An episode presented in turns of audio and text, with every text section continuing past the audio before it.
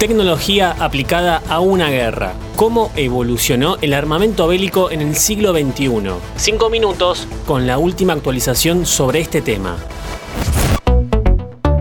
Login.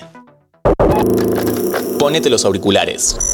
Este podcast tiene sonido 8D. Hola, ¿cómo estás? Estamos en una era donde las armas dependen mucho de la tecnología. Dejamos la guerra de trincheras para darle paso a la inteligencia artificial. ¿Cómo es el nuevo robot camuflado que inventó el ejército ruso? ¿Cómo es el dron ucraniano de Punisher? ¿De qué trata el plan de la Fuerza Aérea Norteamericana con aviones no tripulados? La guerra del presente no es tan lejana a como la imaginaba James Cameron en Terminator. Podemos encontrar muchos puntos en común entre chips, semiconductores y poder de fuego.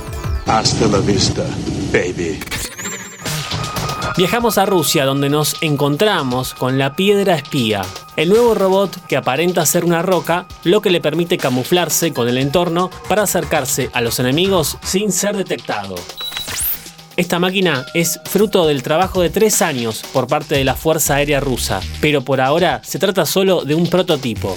Su diseño se parece a un tanque de juguete ya que tiene ruedas de oruga y también incorpora una cámara similar a un periscopio. Se mueve con sigilo y cuando llega a su destino, el cuerpo de piedra desciende tapando las ruedas, dejando únicamente la cámara al descubierto para observar todo lo que sucede a su alrededor. Este dispositivo capta hasta 15 horas de audio y video. La máquina es capaz de procesar y transmitir las grabaciones a los operadores a poco más de 2 kilómetros. Para asegurarse de que el robot solamente grabe videos de interés, la filmación se activa cuando los sensores integrados detectan movimiento y para ahorrar batería se puede poner en modo inactivo durante 24 horas.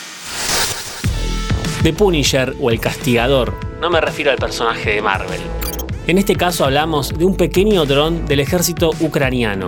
La nave de UA Dynamics, según explican sus creadores, tiene el costo más bajo por misión del mundo, además de ser reusable, rápido, inesperado, preciso y letal.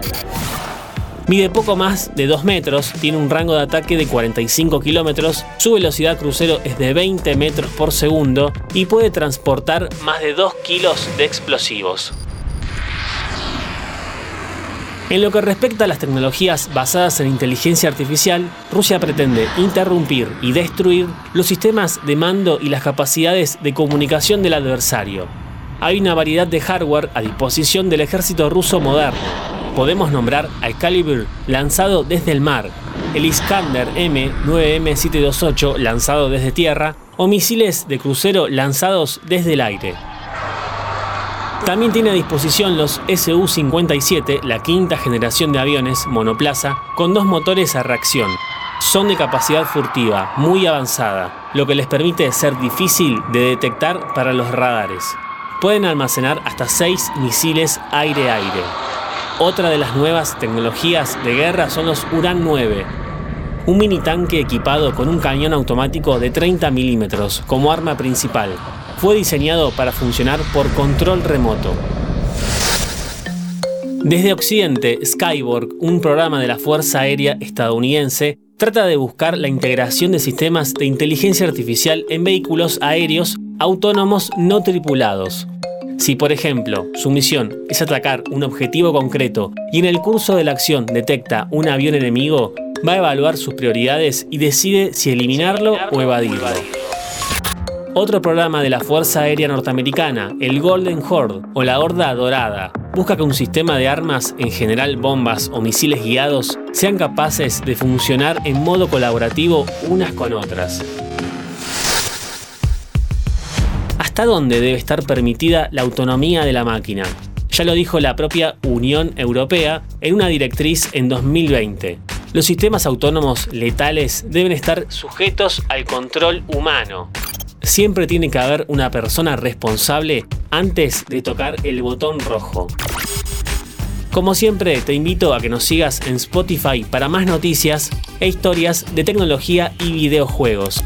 Esto es Login. Mi nombre es Lean Jiménez y nos vemos en la próxima partida.